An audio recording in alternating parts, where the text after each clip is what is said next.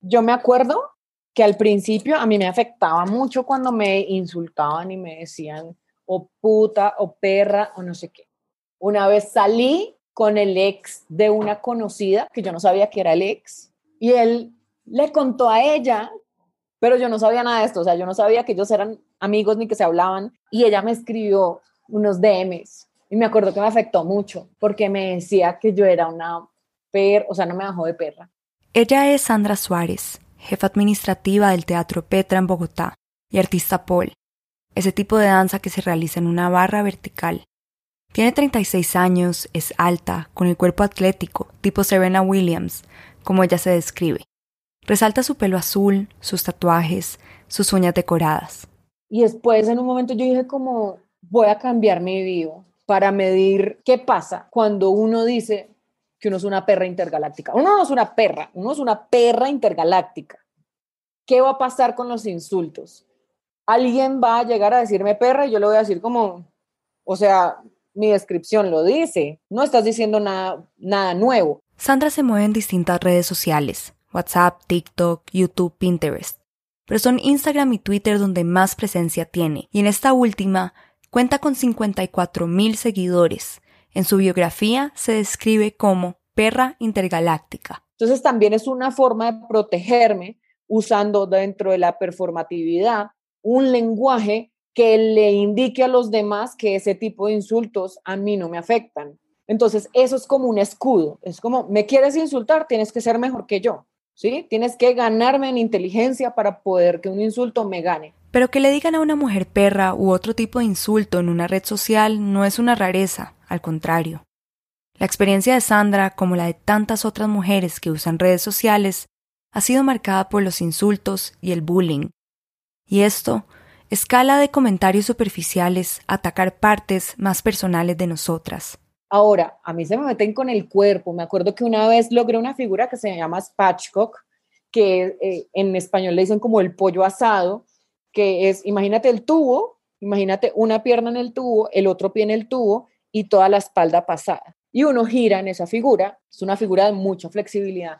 Y yo duré años tratando de sacarla. Cuando la saqué, publiqué esa imagen, alguien cogió la foto, le hizo un video y cogía mi imagen y se transformaba en un muñeco Michelin para decir que yo estaba gorda. Y yo, o sea, de verdad que muy impactada con el, el tiempo tan hijo de puta libre que tiene la gente para hacer ese tipo de cosas. Y es como, cogiste la foto, la descargaste, se te ocurrió cómo hacerlo, hiciste un video, editaste el video, lo subiste a redes y nadie te paró bolas.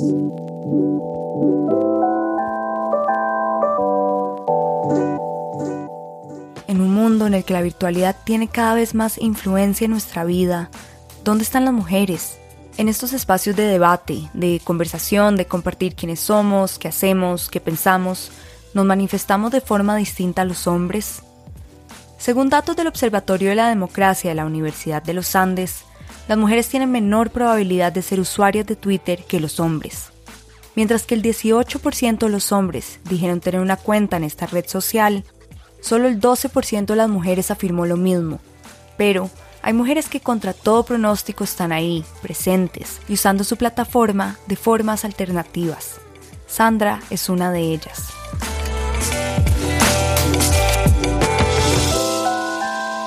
Bienvenidas a Contra todo pronóstico un podcast de 070 y el Observatorio de la Democracia de la Universidad de los Andes. Mi nombre es Goldie Levy.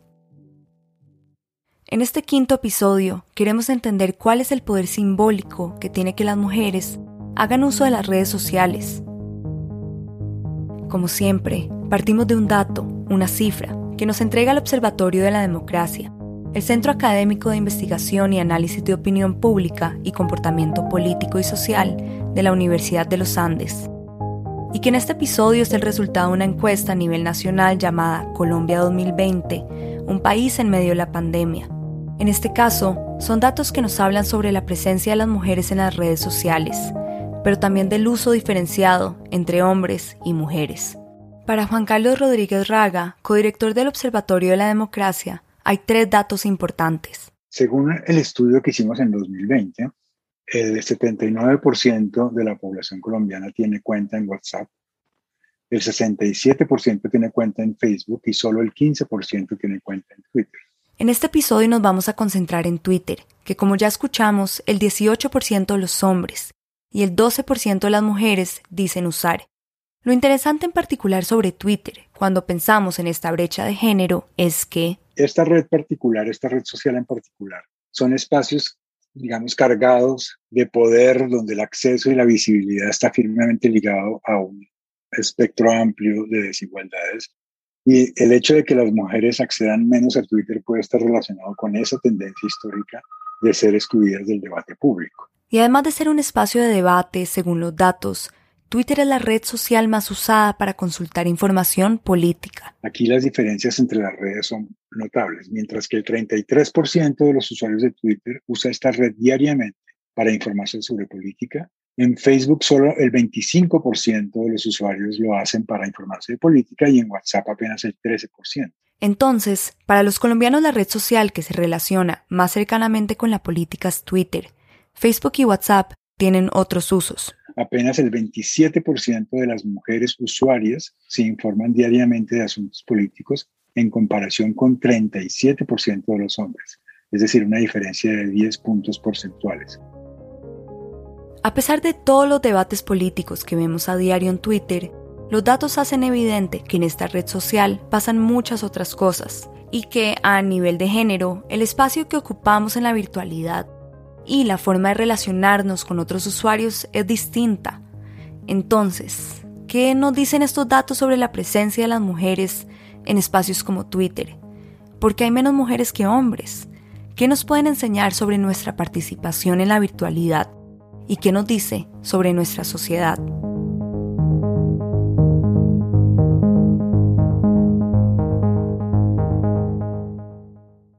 Volvamos a Sandra. Ella se considera una persona con una profunda inhabilidad para descansar. Siempre está trabajando, tiene muchos planes y creaciones que quiere sacar adelante. Es una artista, una performer.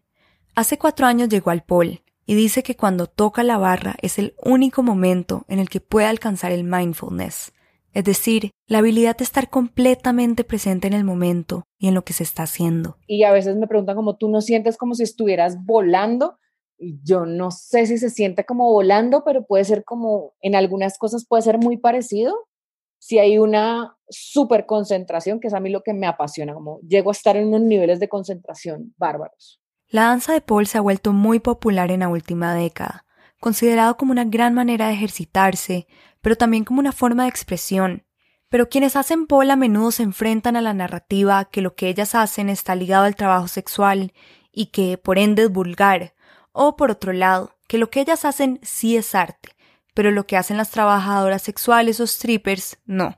Y creo que es un concepto errado en cuanto al pole, porque sin las strippers, sin las trabajadoras sexuales, el pol no existiría como existe hoy en día. Entonces, cada vez que me dicen como, sí, pero tú de verdad eres artista y las demás lo que son son unas stripteaseras, yo digo, mm, no, somos exactamente lo mismo, solo que yo tengo la posibilidad y el privilegio de poder hacerlo dentro de un estudio, un espacio seguro, donde no me van ni a tocar, ni a, no sé, amenazar, o a sufrir toda la violencia que sufren esas mujeres. Entonces, yo en lugar de alejar el estereotipo, lo abrazo. Y la manera de abrazar este estereotipo es a través del arte. Sandra tiene ahora un solo de Paul en el Teatro Petra, donde en cada show baila por más de 45 minutos, demostrando todo el trabajo que le dedica a su cuerpo, trabajo que también exhibe en redes sociales. En Instagram, por ejemplo, mi contenido es casi el 90% sobre lo que hago con mi cuerpo, sobre el pol, eh, subo los videos de eso, la gente me pregunta, hay mucha gente del gremio de pol que lo sigue a uno, entonces uno tiene esas conversaciones con esa gente, es mucho más divertido, digámoslo. Aún así, Sandra sabe que las redes sociales no son particularmente un espacio seguro. Aunque ha cargado su feed de Instagram con distintas coreografías y acrobacias, el machismo que enfrentan las redes le ha obligado a ponerse una armadura, yo en Twitter no me dejo ver vulnerable, me dejo ver como con mi armadura súper cargada, con humor, con humor negro, con la sátira, soy súper cínica. Y en la vida real yo soy una cosa muy sensible y nerviosa y como con muchos temores. Su entrada a las redes sociales no vino sin tropiezos. Sandra nunca fue ciega a la hostilidad, incluso entre personas cercanas a ella. Cuando yo entré en Twitter, que fue hace como 12 años, la verdad no sé hace cuánto fue, entré porque una amiga de la universidad me dijo, tienes tantas cosas por decir, deberías abrir Twitter. Y al mes me dijo en mi cara, mira, tú tienes muchas cosas por decir, te voy a bloquear. Para mí Twitter era como desfogar todo lo que yo pensaba y yo decía, nadie me va a ver. Y de repente me vio alguien que tenía muchos seguidores y me dio retweet. Y entonces empezaron a llegar otras personas, empezó a llegar mucho público y se volvió como una bola de nieve que empezó a crecer sola. Sandra siente que su personalidad cambia entre redes sociales. No es la misma perra intergaláctica en Twitter que es en Instagram, y mucho menos ha sido la misma a lo largo del tiempo. Yo siento que mi personalidad ha cambiado en redes desde el 2009 hasta hoy, porque definitivamente uno cambia y uno crece y uno se da cuenta de cosas y uno cambia, o sea, hay cosas que yo pensaba ayer que hoy ya no pienso. Por eso me parece tan aterrador cuando a uno le sacan los tweets viejos y empiezan como a señalarlo por eso. Mi Twitter cambió mucho desde el 2019 porque yo lo dejé quieto como casi un año porque me parecía muy violento y cuando empezó lo del paro yo tenía un pie roto y dije como eh, voy a usar como mis seguidores en Twitter, voy a, a, reactivarlo y voy a intentar ayudar a toda la gente que yo pueda desde mis redes sociales. Y ahí la cuenta hizo como, creció. Y yo dije, esto es una gran herramienta para ayudar gente. Entonces me dedico a eso y ahora ya no me meto en peleas, ni me enredo en debates eternos. Ella cambió su forma de usar Twitter por motivaciones personales, pero también políticas. Ella quería usar su plataforma para tener un impacto positivo, pero no todas las mujeres siguen el mismo camino. Muchísimas dejan de compartir en estos espacios al verse expuestas a la violencia o al machismo. Yo siento que es una experiencia completamente diferente la de los hombres a las mujeres en, en Twitter eh, específicamente, me imagino que en Instagram también. En el caso de Twitter, yo antes, por ejemplo, eh, hablaba muchísimo de fútbol, a mí me encanta el fútbol. Y yo escribía artículos de fútbol para revistas y me dedicaba como a eso y me veía los partidos y comentaba. El nivel de violencia que recibí por comentar lo que a mí me parecían los equipos y los jugadores fue abrumador. Fue tan abrumador y me llevó a unos niveles de ansiedad tan grandes que yo en este momento ni escribo, ni veo, ni comento el fútbol. Lo evito a toda costa porque me hizo tanto daño hablar y decir lo que yo pensaba que me llegaba de todo, o sea, me llegaban amenazas, se metían en mi vida privada, eh, no me bajaban de bruta, obviamente todos los días me mandaban a la cocina, absurdo.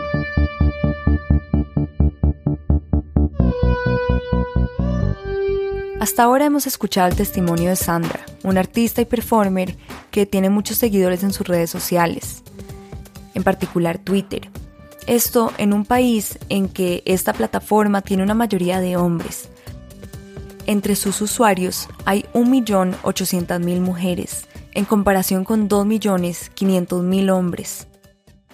Volvamos a ese primer dato que nos señaló Juan Carlos, del Observatorio de la Democracia Solo el 15% de los colombianos usan Twitter, mientras que Facebook y WhatsApp tienen porcentajes mucho más altos.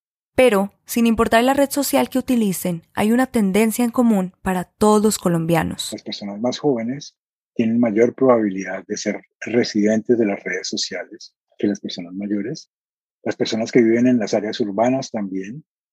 Y las personas que tienen acceso a educación superior también tienen eh, mayor probabilidad de tener cuenta en alguna de estas redes sociales. Y por supuesto, este acceso a Internet es un acceso desigual y se complica aún más en el caso de las mujeres, quienes ya sabemos que están de forma general menos en redes sociales que los hombres. Para entender estas dinámicas de género, hablamos con María Paula Martínez. María Paula es politóloga, periodista, feminista, asesora de la Fundación para la Libertad de Prensa y profesora en el Centro de Estudios de Periodismo de la Universidad de los Andes. Yo creo que esa relación es más global. Hay más hombres que utilizan Internet o que tienen acceso que las mujeres. Y ahí hay, como en otros campos, ahí hay una brecha que la explican de muchas maneras. Puede ser falta de acceso, falta de información y conocimientos debido a los lugares que ocupan las mujeres, ¿no? De alguna forma, yo sí creo que Internet sigue siendo un privilegio del que lo puede pagar y el que tiene el tiempo para usarlo. Por supuesto, el mundo virtual no es tan distinto al mundo fuera de las pantallas. Como lo hemos visto en otros episodios de este podcast, vivimos en una sociedad machista, donde las mujeres gastan el doble del tiempo que los hombres en el trabajo de cuidado, tienen mayor educación pero menos acceso al mercado laboral y enfrentan más barreras para entrar a la política. Entonces, por supuesto que el acceso al Internet para las mujeres es mucho más limitado. Y una vez que incluso se resuelve el acceso a Internet, las dinámicas de poder y las brechas de género siguen pesando. Pues yo creo que hace espejo, como tantas otras cosas, ¿no? que de lo análogo pues tienen su versión en digital y en digital empeorada, porque es un espacio para fácilmente, digamos, gritar ese piropo aunque uno no esté pasando por ahí enfrente no solamente se pueden dar las típicas, los típicos comentarios, las respuestas eh, de mansplaining o de entrada eh, amenazas o, o, violencias mucho más explícitas, sino pues que hay nuevas formas como el sexting, hay nuevas formas como el apropiarse de la cuenta o el compartir fotos, ¿no? que pues cambian un poquito el escenario y lo agravan eh, con respecto al, al escenario de la calle. Estas son violencias que no solo son más explícitas, sino también que se amplifican.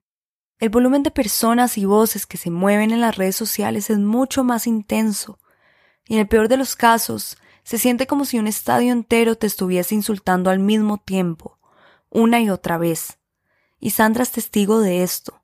Le pasó particularmente cuando escribía artículos de fútbol para revistas.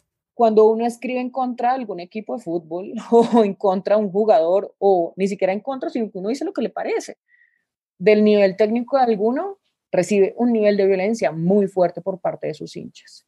Entonces, em, creo que no pasa lo mismo con los manes. Uno no duda en redes del conocimiento que tienen los hombres acerca del fútbol, ni acerca de las ciencias, ni acerca de nada. Uno dice como, es un hombre.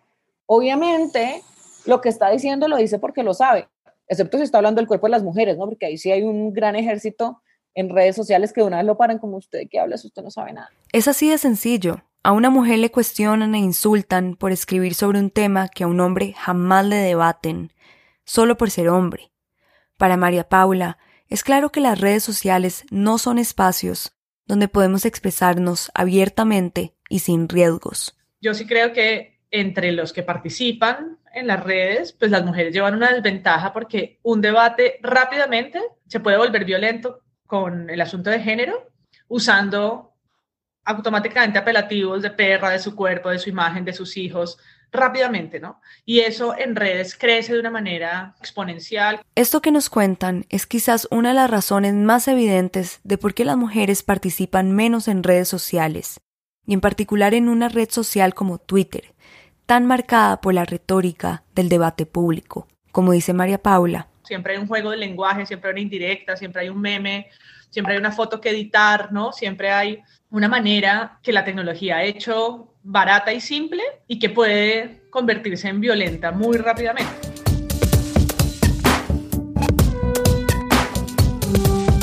Hasta el momento, María Paula y Sandra nos han contado sobre las barreras, riesgos y consecuencias que implica para las mujeres participar en redes sociales, y en particular Twitter. Ahora, hay otro dato del Observatorio de la Democracia que es interesante agregar a esta ecuación. El 33% de los colombianos dicen usar Twitter para informarse sobre política. Y la política es eso, ¿no? La política es comunicación. Facebook es como un lugar que lo reúne todo pero donde no hay capacidad de concentración en nada, porque hay eventos, fotos familiares, venta de ropa, arriendo mi casa, me voy de vacaciones. En cambio, Twitter con sus muchos menos usuarios fue conquistado desde siempre por políticos, presidentes, periodistas, líderes y poderosos que van desde el Papa con sus 18 cuentas y digamos, influenciadores o personas que se han perfilado como opinadoras importantes, vamos a decir, en sus regiones o en sus lugares. Entonces creo que eso es lo que lo hace políticamente interesante. Sin importar las diferencias entre Facebook y Twitter, como dice María Paula, la política es comunicación. Y esto también impacta las maneras en las que decidimos participar en estos espacios de comunicación y las formas en las que también nos vemos limitadas en nuestra participación. Es decir, no necesariamente debemos hablar de un partido político para que lo que decidimos nombrar o mostrar en una red social tenga una carga política. No deja de ser político porque yo soy política en absolutamente todos mis espacios, pero digamos la cantidad de contenido político que yo publico pues varía. Lo que ella hace con su cuerpo en el pole, en el teatro, es político. No necesariamente porque esté opinando perdón, de las no sé, de los puntos de gobierno, de la candidatura del uno del otro de la otra, eso, eso no es lo único que hace político algo. Entonces yo creo que ayudar a otras personas, buscar, buscar desaparecidos, y yo creo que eso es una declaración política que uno hace. Es que además siento que no, no estamos excluidas, pero sí somos usadas dentro del debate público. Entonces, cuando le interesamos a alguien o a un movimiento, hmm, nos siguen y nos usan y cogen nuestros mensajes y los publican. Pero cuando no, cuando hay una diferencia, sí somos excluidas. Y uno ve esos paneles que arman con gente de Twitter de política y las mujeres están excluidas, inclusive cuando el tema es femenino.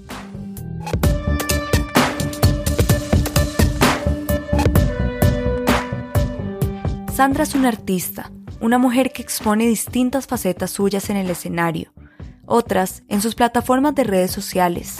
Una mujer que se apropió del insulto perra y le dio el adjetivo de intergaláctica.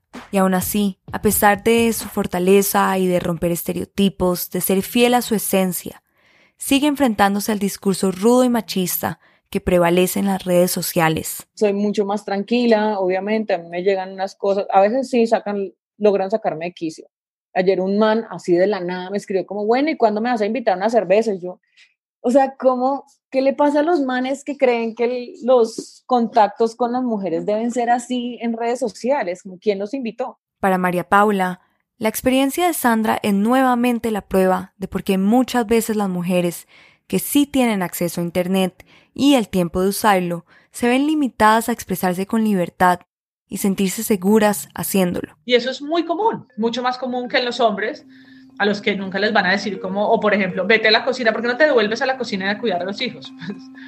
Pues, eso no, no es que sea deseable, no es que me ría porque quiero que lo empiecen a usar con los hombres, sino que es que es impensable, nunca se, se, les ha hecho ese reclamo, llevamos décadas en, el, en la humanidad tratando de hacerles el reclamo del cuidado doméstico a los hombres y nadie los va a insultar haciéndoles ese llamado, ¿no? Porque es completamente desconectado de la realidad.